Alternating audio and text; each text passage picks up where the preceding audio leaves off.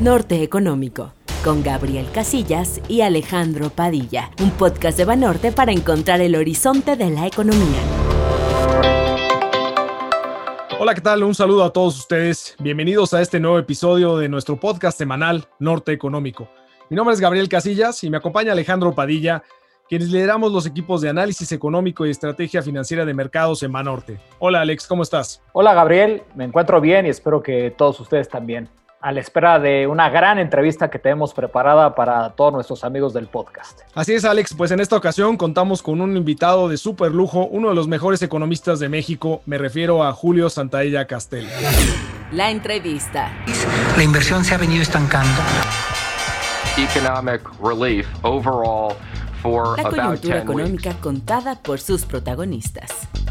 Amigos de Norte Económico, hablaré sobre la gran trayectoria que tiene Julio Santaella, quien actualmente es el presidente de la Junta de Gobierno del INEGI. El doctor Santaella cuenta con una licenciatura en Economía por el ITAM, así como una maestría y doctorado también en Economía por la Universidad de California en Los Ángeles.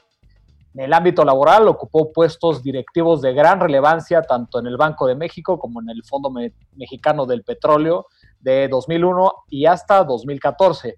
También eh, laboró como economista tanto en el Fondo Monetario Internacional como en la Secretaría de Hacienda y Crédito Público.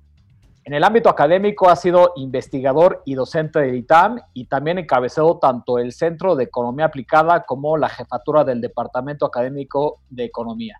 Asimismo, fungió como director adjunto en el Centro de Análisis e Investigación Económica. Julio, bienvenido a Norte Económico y antes que nada, espero que te encuentres mejor. Gracias, Alex. Eh, sí, afortunadamente eh, estoy en muy buen estado de salud. Gracias y gusto volver a saludarlos. Estimado Julio, pues qué bien y qué gusto que estés mucho mejor de salud, ya prácticamente perfectamente bien. Oye, pues hace muy poco apenas a mediados de julio, eh, dieron a conocer en el INEGI los Censos Económicos 2019. Para el conocimiento de nuestra audiencia, este es un proyecto que inició en 1930 como un censo exclusivamente manufacturero y que ha ido evolucionando a lo largo del tiempo. Los Censos Económicos 2019 es el decimonoveno evento censal que recientemente se lleva a cabo de forma quinquenal, cada cinco años, cuyos resultados reportan las unidades económicas existentes durante el 2019 en nuestro país, así como el desempeño y características económicas que se realizaron en 2018. Agradecería mucho un comentario inicial tuyo, estimado Julio, explicando la importancia de este tipo de esfuerzos, así como los principales resultados o conclusiones que se obtienen a partir de estos nuevos temas incluidos en los censos económicos. Y una pregunta relevante también al respecto es, ¿qué ventaja tiene un censo sobre una encuesta? Muchas gracias, Gabriel. Pues eh, ya dijiste con claridad que los censos económicos son una tradición ya de muchos años en nuestro país. Se viene levantando cada cinco años de manera ininterrumpida desde 1930. Y déjame decirte que la descripción que yo les pongo a los censos económicos es que son los cimientos o la piedra angular de la estadística económica en cualquier sistema y en nuestro país también. A partir de los censos económicos, que tienen por objeto hacer una cobertura universal de la actividad económica eh, no agropecuaria, pues es que se construye todo el edificio de la estadística económica. Por un lado, eh, los censos económicos, al tener eh, como objeto de estudio la universalidad de las unidades económicas, nos permite tener un marco de muestreo para posteriormente hacer las distintas encuestas económicas nacionales que se van a estar levantando con frecuencia, anual, trimestral o mensualmente.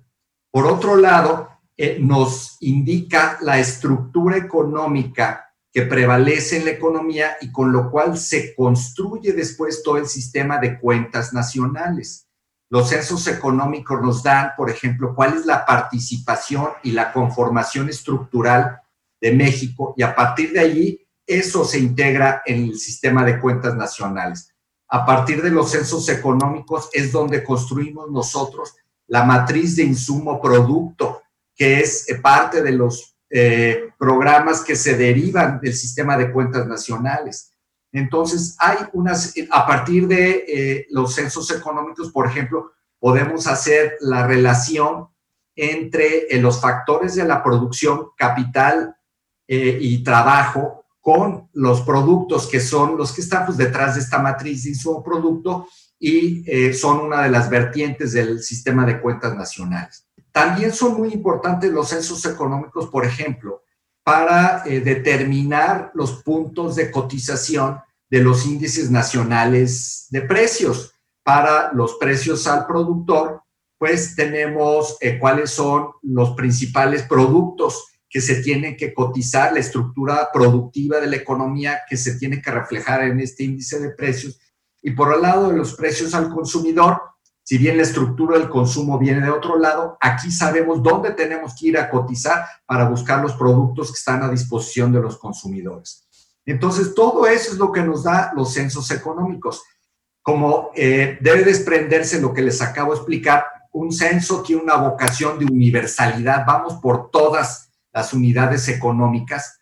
Eso eh, implica que es un cuestionario de amplísima eh, cobertura geográfica, pero de profundidad sustancial, no es muy especializado a diferencia de eh, las encuestas que típicamente son eh, nada más una muestra del universo que se quiere estudiar, un número determinado de unidades económicas o de empresas, pero que típicamente nos permite profundizar temáticamente en una serie de aspectos que se quieran abordar.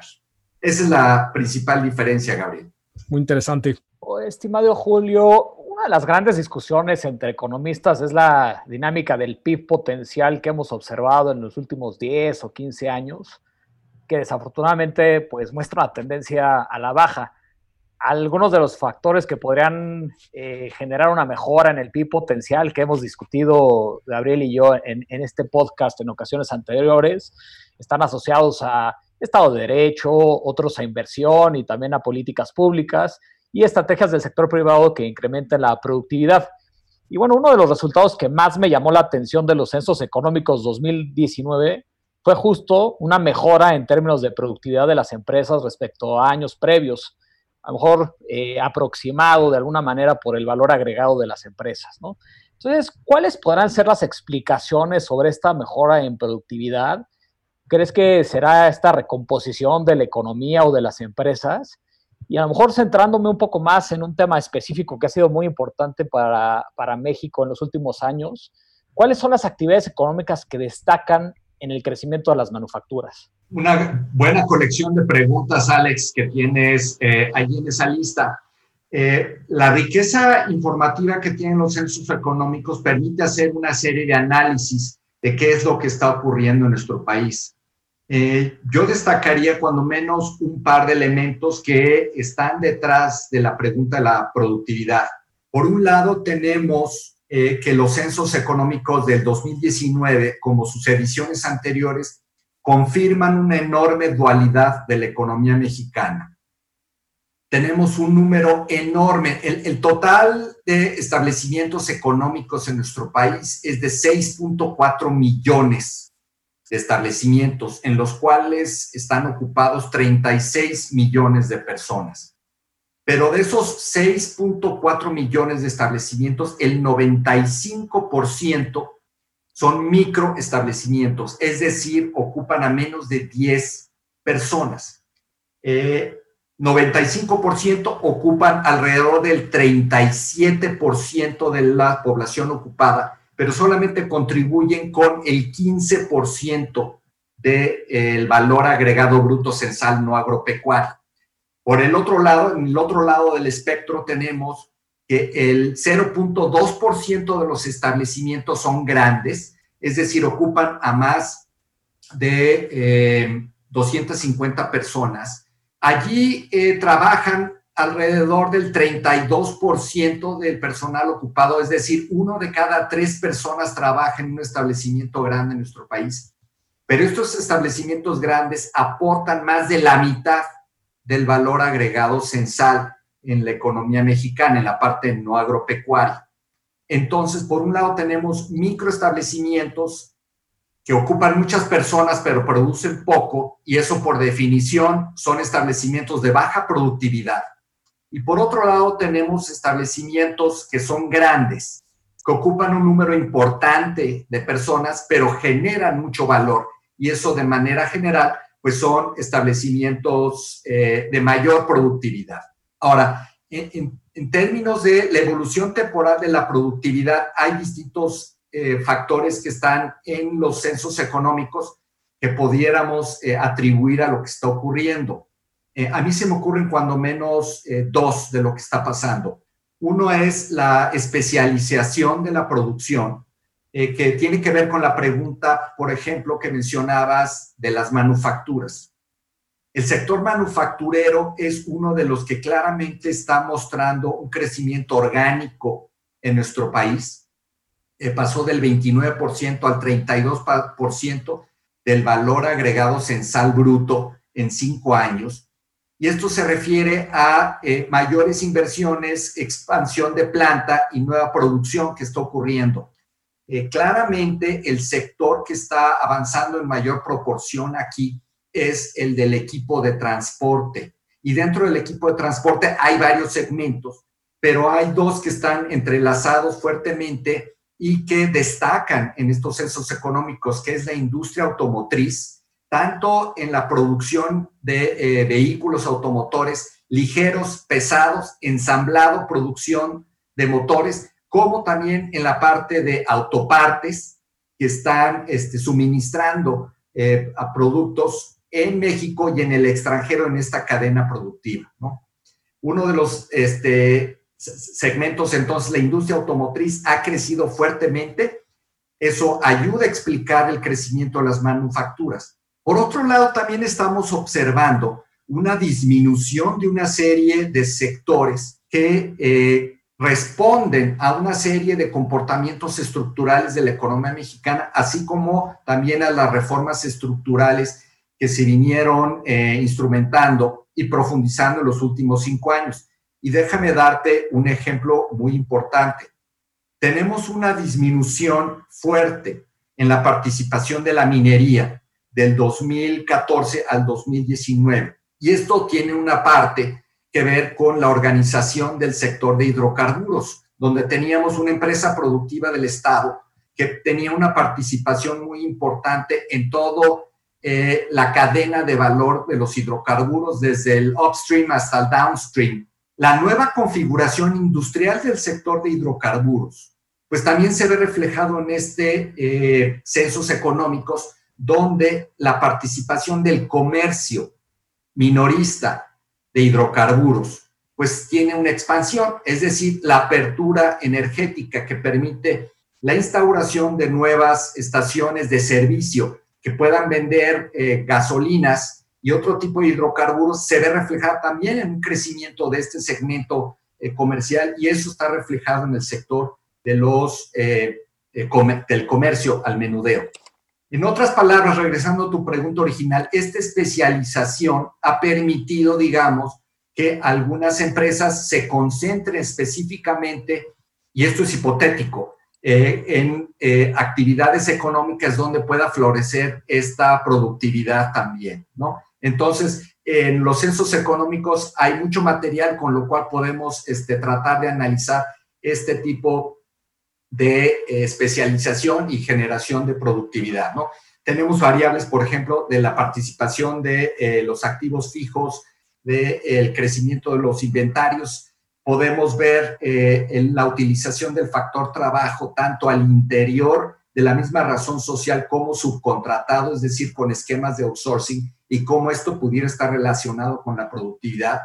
Podemos ver también los factores que son eh, algún tipo de problemática para eh, las operaciones de los establecimientos económicos. Y eso está relacionado con su pregunta del Estado de Derecho.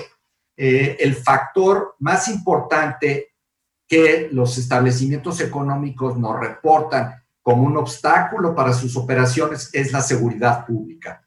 Cuatro de cada diez establecimientos menciona que la seguridad pública es un eh, obstáculo o que es el factor más importante en términos de problemática para la operación de sus actividades, ¿no?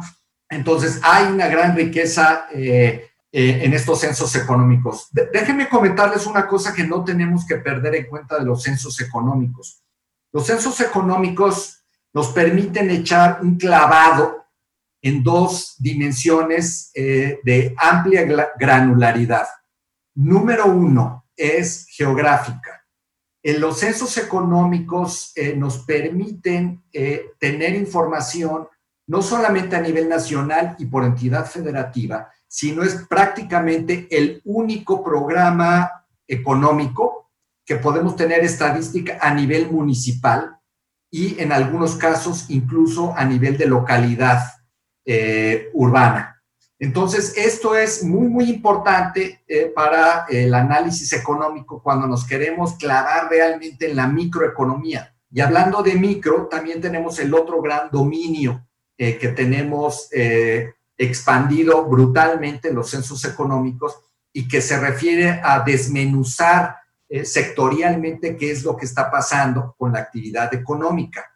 Eh, típicamente eh, los macroeconomistas nos conformamos con tener los tres grandes eh, sectores de actividades primarias, secundarias y terciarias, ¿no?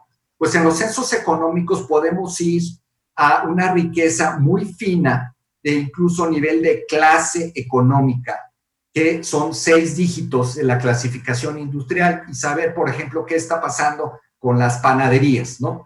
Entonces, si un analista económico un consultor quiere saber qué está pasando con las tortillerías en el municipio de Silao, Guanajuato, pues este es el instrumento eh, idóneo para poder conocer ese tipo de fenómenos, ¿no? ¿Cuál es la problemática? ¿Cuál es la intensividad del capital? En fin, estos son, digamos, de los puntos importantes que hay que destacar de los censos económicos. Muchísimas gracias, Julio. Definitivamente una gran riqueza en términos de información en los censos, al igual de una gran riqueza en la respuesta que me diste. Muchas gracias. ¿eh? Oye, comentarios muy interesantes hasta el momento, querido Julio. Eh, este tipo de esfuerzos de los censos económicos, creo que debemos de considerarlos como un diagnóstico que permite una mejor toma de decisiones, tanto para las personas que diseñan e implementan políticas públicas, como por parte de las empresas y de los individuos. En este sentido, y de cara a la transición hacia una nueva realidad post pandemia, así como a los retos y a las oportunidades que enfrentará México en los próximos años, como es el caso del TEMEC, que ha entrado en vigor a partir del primero de julio pasado. ¿Cómo se ha modificado la estructura de actividades económicas en el país?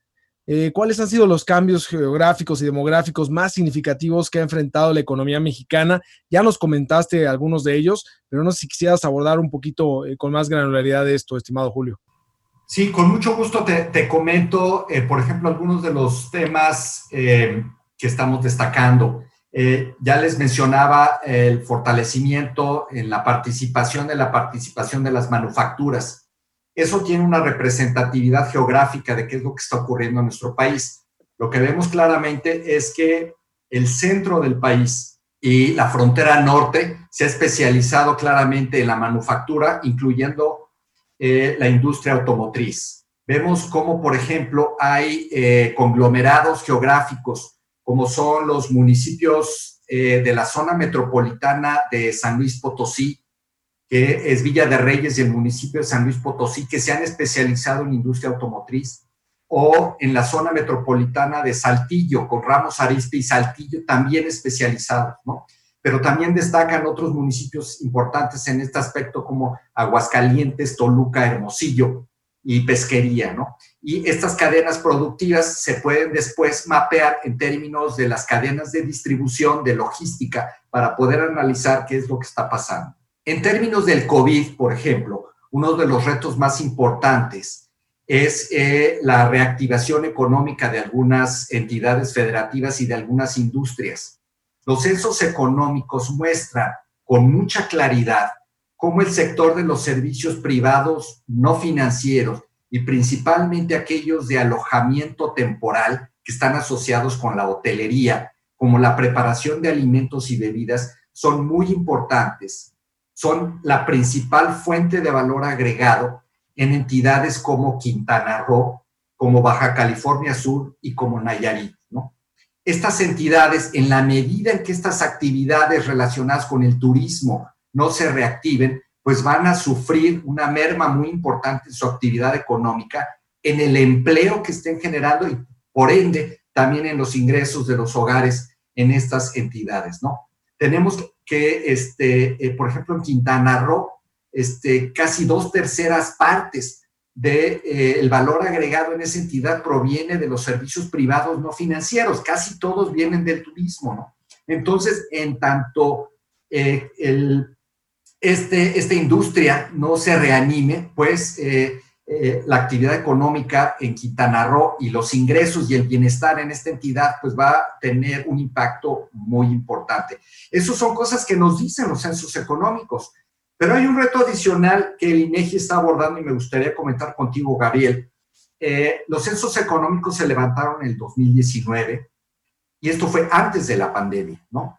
Eh, como todos sabemos, hemos observado pues una eh, contracción histórica en la actividad económica que definitivamente va a dejar mella en los establecimientos y en los hogares.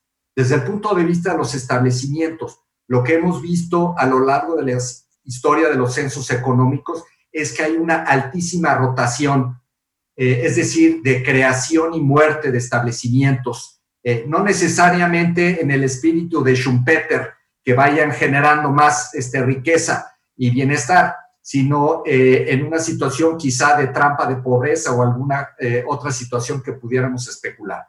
El punto es que esta pandemia definitivamente va a tener un impacto sustancial sobre las unidades económicas y lo que estamos eh, diseñando es un operativo para que en lo que resta de este año 2020 podamos volver a salir a campo y verificar con base en eh, lo que encontramos en los censos económicos 2019 cuál es el estado que guardan estos establecimientos económicos en la segunda mitad de este año 2020. Es decir, cuántos eh, no sobrevivieron, cuántos desaparecieron, cuántos eh, sobrevivieron, pero qué tipo de impacto tuvieron después de esta pandemia y si encontramos nuevos establecimientos, ¿no? Seguramente habrá nuevos establecimientos dedicados a vender cubrebocas o a vender gel antibacterial o algún tipo de, naturaleza, ¿no? Entonces, estos cambios económicos que se van a estar eh, dando pues van a ser muy importantes. En términos del TEMEC, también hay materia muy importante los censos económicos. Los censos económicos, por ejemplo, están analizando qué parte de las transacciones, eh, tanto de bienes como de servicios, son con entidades residentes en el país y no residentes en el país. Ese tipo de información es muy importante para ver la integración en las cadenas productivas de valor eh, sobre todo en la manufactura, eh, que han florecido con el TEMEC y donde pudiera haber algún obstáculo y donde hay áreas de oportunidad que deben explotarse también. Entonces, yo creo que el, los censos económicos también son muy importantes para analizar el futuro de nuestro país, de la economía en los tiempos del nuevo tratado México, Estados Unidos y Canadá. Oye, qué interesante que se quiera hacer ese proyecto para hacer la comparación, ¿no? De las unidades económicas eh, antes y después de COVID. Qué bueno que se haga eso. Muy bien, Julio. Ya, ya lo estaremos reportando este, el próximo año, eh, Gabriel, y seguramente pues vamos a tener resultados este, eh, pues, dramáticos, yo lo diría así. Y bueno, ya, ya que se está tocando el tema de la pandemia, tarde o temprano íbamos a llegar a, eso, pues creo que me gustaría enfocar la siguiente pregunta eh, a los retos, pero que ha estado enfrentando el INEGI con la pandemia, ¿no? Uno de los temas que nos han estado comentando, eh, por ejemplo, miembros de la Junta de Gobierno en este mismo foro, en esta misma mesa de análisis, ha sido la incertidumbre en torno al balance de riesgos para la inflación. Parte de esta incertidumbre se originó a que la pandemia no ha permitido recabar información para la elaboración del índice nacional de precios al consumidor. Por ejemplo, en el mes de abril fue de 7.2%, en mayo de 11.2%, bueno, ya bajó a 1.1 en la primera quincena de julio, algo que es, bastante positivo, ¿no? También hemos visto que se han frenado temporalmente importantes encuestas como la ENOE, ¿no? la Encuesta Nacional de Ocupación y Empleo, y la ENCO, ¿no? la Encuesta Nacional sobre Confianza del Consumidor, siendo sustituidas por el momento por la ETOE y la EPCO. Esto nos habla de la difícil tarea que está llevando a cabo el INEGI en estos momentos, pero siempre manteniendo el compromiso de información de primera calidad, algo que pues debo de reconocer y, y lo reconozco aquí en frente de ti, ¿no? Eh, ¿Nos podrías compartir tu sentir sobre estos retos que ha enfrentado el INEGI durante estos meses de pandemia? ¿Qué hacen en el caso de la inflación cuando enfrentan estos problemas para medir algunos componentes? Y bueno, también agradecería muchísimo si nos pudieras dar algunos ejemplos o algunos casos. Tienes eh, una excelente eh, gama de preguntas ahí, Alejandro, y agradezco los comentarios. Fíjate que la pandemia, yo diría que ha tenido tres distintos impactos para eh, la estadística. Primer impacto es un impacto operativo, segundo impacto es un impacto conceptual y tercer impacto es un impacto de demanda de información. En cuanto al operativo, esto eh, proviene eh, en México y en todas, prácticamente en todos los países del mundo, de la imposibilidad del acercamiento físico eh, para poder eh, captar información. En nuestro país, eh, a final de marzo, hubo explícitamente una prohibición para celebrar encuestas y censos que involucraran el contacto físico entre las personas, lo cual canceló totalmente la posibilidad de llevar a cabo encuestas cara a cara. Por cierto, esta prohibición se acaba de levantar en la segunda quincena de julio. Ahora, eh, el impacto conceptual tiene que ver, ah, perdón, regreso a, la implicación de cómo enfrentamos este impacto operativo. Eh, afortunadamente para la mayor parte de la estadística económica eh, no hubo un impacto porque se captaba ya de manera digital, típicamente por Internet. y sí ha habido un pequeño incremento en la necesidad de profundizar la captación por Internet, pero ya desde antes de la pandemia teníamos cerca del 70% de todas las encuestas se levantaban por Internet y hemos incrementado eso. Eh, mucha de la información que va a dar a los registros administrativos y eventualmente también nutre el sistema de cuentas nacionales se capta por Internet en sistemas digitales eh, y otros vehículos para compartir información. No ha habido problema ahí. Entonces, el punto más importante es que la estadística económica operativamente fue la que eh, sufrió el menor impacto. Déjame abordar específicamente los impactos operativos en precios. Eh, dependiendo del producto o servicio que se quiere eh, cotizar, pues hay distintas fuentes de cotización. Algunas de estas fuentes sí involucraban, digamos, la presencia física de nuestro equipo de campo para verificar y obtener los precios. Esto fue eh, imposibilitado por la, eh, la prohibición a que hacía yo referencia y lo que comenzamos a hacer fue a sustituir el procedimiento de cotización de tal manera que se pudiera hacer de manera remota, ya sea por teléfono, por internet, por aplicación o por este correo electrónico. Entonces, eh, el impacto que eh, mencionamos en nuestros boletines tiene que ver en parte con estos eh, productos y también tiene que ver con uno que es el concepto, eh, la problemática conceptual o el impacto conceptual que tiene la pandemia sobre la estadística.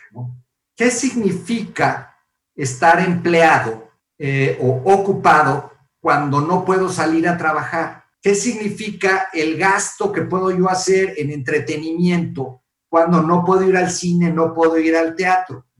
Entonces, este tipo de impactos eh, en muchos eh, programas de información, de manera natural, las recomendaciones internacionales, los manuales, ya nos dicen cómo abordarlos y eso es lo que se ha venido haciendo en el INEGI de manera regular, Tanto la OIT para el caso de la ocupación, como el Fondo Monetario Internacional para el caso de precios. ¿no? Pero eh, ha habido problemas en el índice nacional de precios al consumidor por, y también al productor, porque eh, algunos de los puntos de cotización simplemente están cancelados. Es decir, no hay cines, nadie puede ir al cine o nadie pudo ir al cine durante dos meses en nuestro país, ¿no? O si lo hizo fue furtivamente y no es un punto oficial de cotización, ¿no? Y así con otros espectáculos y otra serie de servicios principalmente, ¿no? Entonces, por más que quisiéramos nosotros hacer cotizaciones por teléfono o por internet, pues algunos de estos simplemente están cerrados y no se pudieron obtener y de allí provienen el impacto, ¿no? Entonces, por un lado tenemos una cuestión conceptual, ¿cómo, ¿qué quiere decir que ya no pueda ir al cine? Y luego, ¿cómo obtengo el precio de eh, la asistencia al cine? ¿no? Eh, y luego tenemos la mayor demanda de información, que es el tercer impacto, y eso lo tratamos de atender con encuestas adicionales eh, para poder saber cómo están reaccionando los negocios, cómo están reaccionando las personas, ¿no? Ahora, eh, ya, decías tú eh, sobre las encuestas telefónicas. Desafortunadamente, en las entrevistas socioeconómicas o sociodemográficas que se llevan a cabo en hogares, el método principal de captación, eh, por distintas razones técnicas y operativas, es la entrevista cara a cara. Y esas sí las tuvimos que suspender y esas tuvimos que reemplazarlas conversiones telefónicas. Eh, el INEGI ha tenido experiencia en las encuestas telefónicas, pero es definitivamente eh, para encuestas en hogares otro procedimiento totalmente distinto que requiere eh, un tratamiento diferente y tampoco podemos nosotros obtener el mismo grado de respuesta que obtenemos en las encuestas cara a cara. Entonces, todo esto ha sido un reto que hemos tenido que ir enfrentando para, como tú dices, poder mantener a la sociedad mexicana, al Estado mexicano, a los analistas, pues, con información que nos permita tener una noción de dónde estamos parados, ¿no? Lo peor es estar a ciegas cuando tenemos un eh, impacto sanitario, social y económico de la magnitud que la pandemia estaba reflejando, ¿no? Y termino con una nota positiva eh, desde el punto de vista eh, del instituto es que el haber eh, permitido llevar a cabo estas encuestas en hogares, pues lo que facilita es que vamos a poder ir salir guardando toda la seguridad sanitaria bajo protocolos muy estrictos, a poder ir a complementar la información de tal manera que regresemos a los estándares operativos tanto en, por ejemplo, en los índices de precio al, al consumidor, a ubicar los puntos de cotización que nos pudieran llegar a faltar, como en las encuestas eh, de empleo, de confianza del consumidor, y seguir brindando esa información a, México. Alex. Ah, muchísimas gracias, una gran respuesta, Julio. Gracias. Oye, Julio, pues otro tema que se ha vuelto muy importante eh, ha sido el proyecto que han realizado conjuntamente el INEGI con la Secretaría de Economía, ¿no? Eh, Mexicans and Americans Thinking Together y Data Wheel. Me refiero al portal Data México. Este es un portal que permite la integración, visualización y análisis de datos públicos para fomentar la innovación, inclusión y diversificación de la economía mexicana, cuyo objetivo es mejorar las decisiones públicas a través de datos para identificar oportunidades económicas, industriales y comerciales. Además de felicitarte eh, a ti, Julio, y al INEGI y al equipo al respecto, me gustaría que nos platicaras más sobre este portal, si fueras tan amable. Gracias, eh, eh, Gabriel. Pues fíjate que pues el, mandato del INEGI es eh, no solamente como productor de información, sino tiene a cargo, conforme a la ley, eh, proveer el servicio público de información, y se refiere a información estadística y geográfica. Es decir, no basta con producir la información, tenemos que garantizar que se utilice. Y esta iniciativa eh, que finalmente cristalizó la Secretaría de Economía con Data Will de Data México, para nosotros es un vehículo muy eh, oportuno y muy importante para poder fomentar el uso de la información estadística y geográfica, para poder explotar en mayor medida eh, la información estadística y geográfica.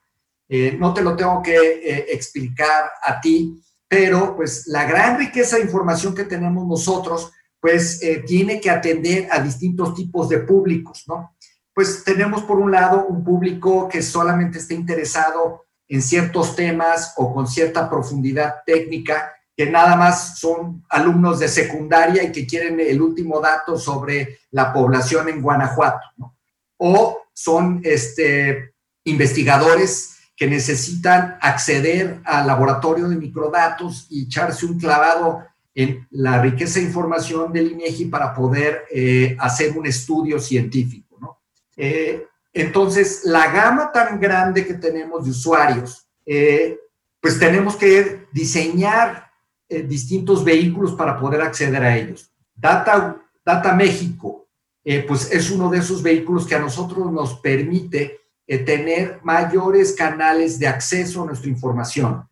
Data México, dado que proviene de experiencias similares que se han hecho en otros países como en Estados Unidos, como en Chile, como en Corea, pues ya tiene, digamos, un know-how de la estructura de la información, del el tipo de perfiles que típicamente utilizan este, estos portales y por lo tanto, pues eh, pudiera llegar a atender a un segmento que quizá no está suficientemente atendido a través de los canales tradicionales que nosotros tenemos.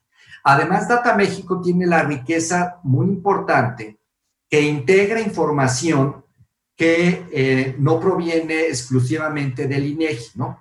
La gran mayoría de la información ahorita de Data México es del INEGI, pero viene información de otros lados. Por ejemplo, viene mucho del sector académico.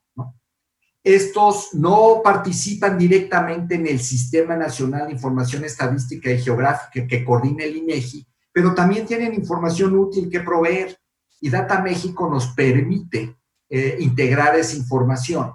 Además, Data México, una de las cosas más importantes que tiene son eh, perfiles prediseñados para poder acceder eh, a la información de manera más sencilla, ¿no? Es decir, supongamos que yo nada más estoy interesado en un sector económico o en una temática o en un área geográfica pues estos perfiles ya predeterminados en Data México eh, facilitan el acceso a la información y dado que está todo eh, integrado con una filosofía de datos abiertos, de gratuidad, de interoperabilidad, de accesibilidad, de hacerlo todo lo más fácil, pues pensamos que es una iniciativa eh, muy, muy útil para nuestro país. Y pues yo quiero felicitar a la Secretaría de Economía, a la secretaria Graciela Márquez y a todo su equipo por esta gran idea. No, qué interesante, Julio. La verdad, pues es que sí, sí queremos exhortar a todos los que nos escuchan, nos siguen en este podcast, a, a, ver si que echarse un clavado, como dijo Julio, a este Data México, que tiene información bien interesante y sobre todo este, la facilidad de acceso. Muchísimas gracias, Julio.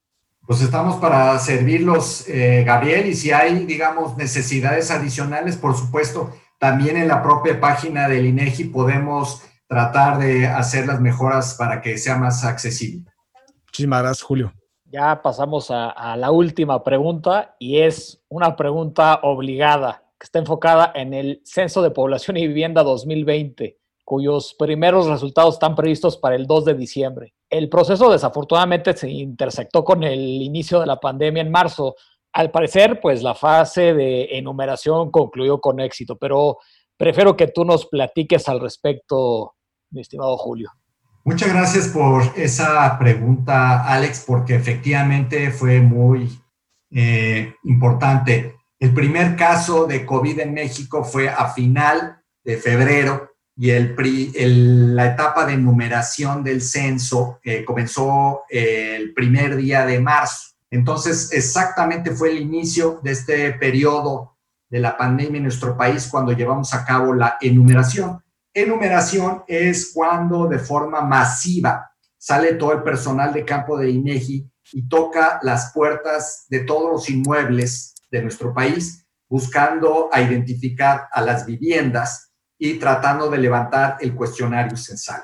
Me permito eh, confirmar que esa etapa de enumeración concluyó. México tiene un censo de población y vivienda 2020 sin embargo, eh, las actividades posteriores sí tuvieron una afectación debido a, por un lado, a esta eh, suspensión de las entrevistas cara a cara y por otro lado, a las limitaciones sanitarias que tuvimos que eh, mantener, de tal manera que actividades posteriores sí tuvieron que ser recalendarizadas o modificadas. desde el mes de junio y paulatinamente conforme los semáforos sanitarios lo han permitido, pues hemos restablecido una etapa que se llama de verificación, que básicamente consiste en corroborar de manera selectiva eh, algunos de los cuestionarios levantados en la etapa de enumeración, es decir, eh, verificar que las viviendas estén habitadas o deshabitadas y en algunos casos eh, levantar algún cuestionario censal adicional, ¿no?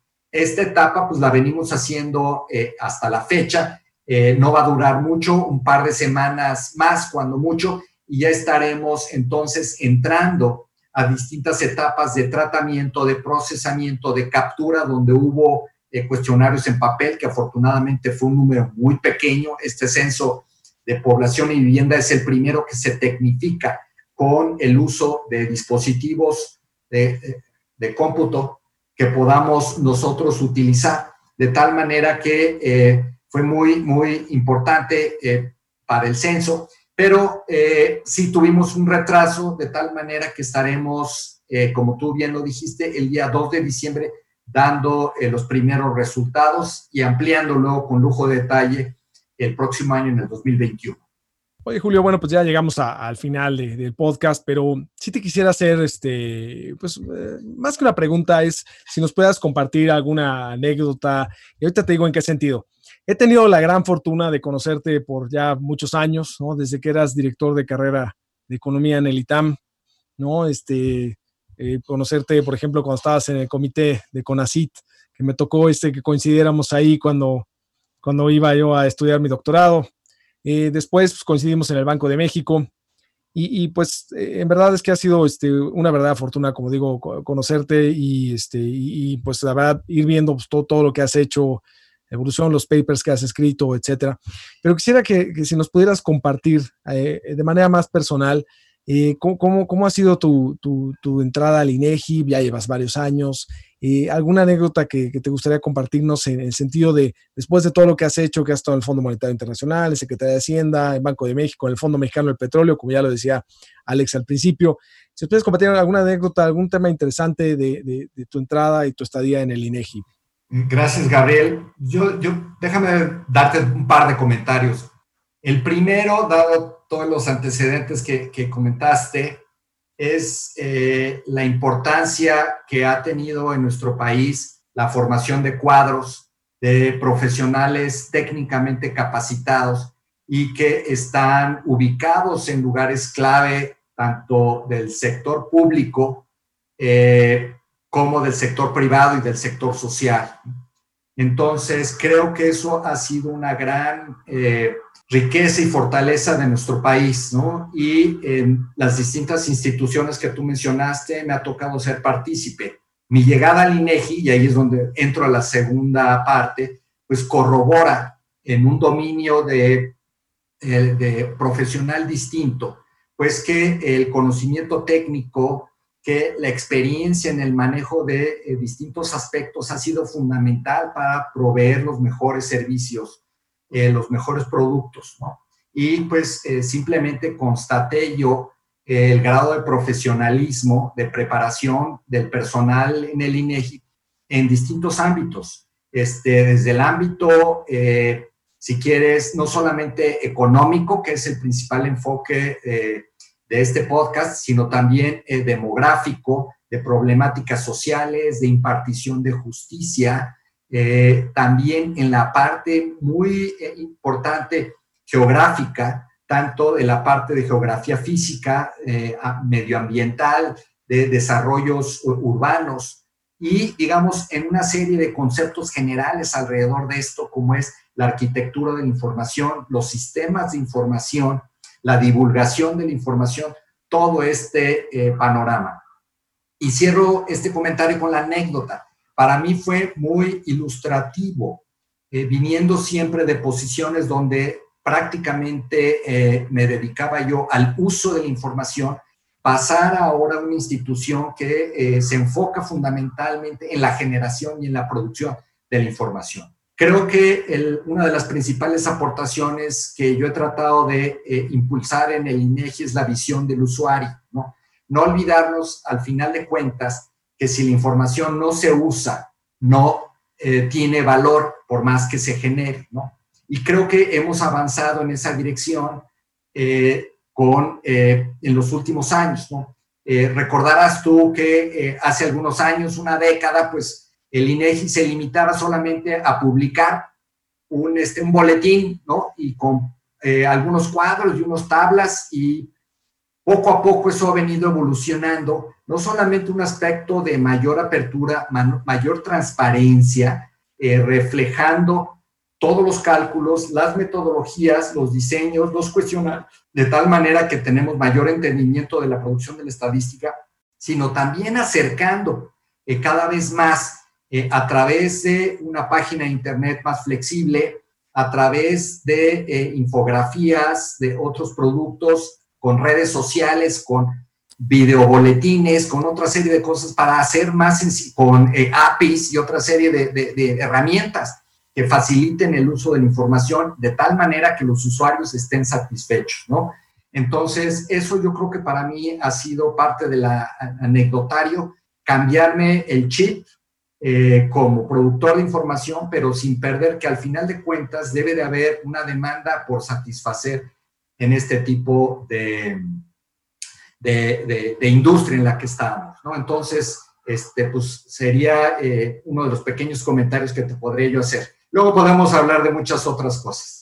Oye, pues hemos disfrutado enormemente de esta conversación. Te agradezco muchísimo tu participación en Norte Económico y pues nuevamente te deseo pues eh, pronta recuperación y me da mucho gusto saber que, estás mejor y, te mando un muy fuerte abrazo, Julio. pues muchas gracias, eh, Gabriel y, Alejandro. La verdad, este, me siento honrado por estar con ustedes y por compartir eh, este podcast y por hablarles un poquito sobre la información estadística que viene haciendo el INEGI. Muchas gracias por compartir todo esto con nosotros, Julio. Te deseo mucha salud y todo lo mejor. Nos estamos viendo. Hasta luego. Gracias, hasta luego. Norte Económico, el podcast de Banorte.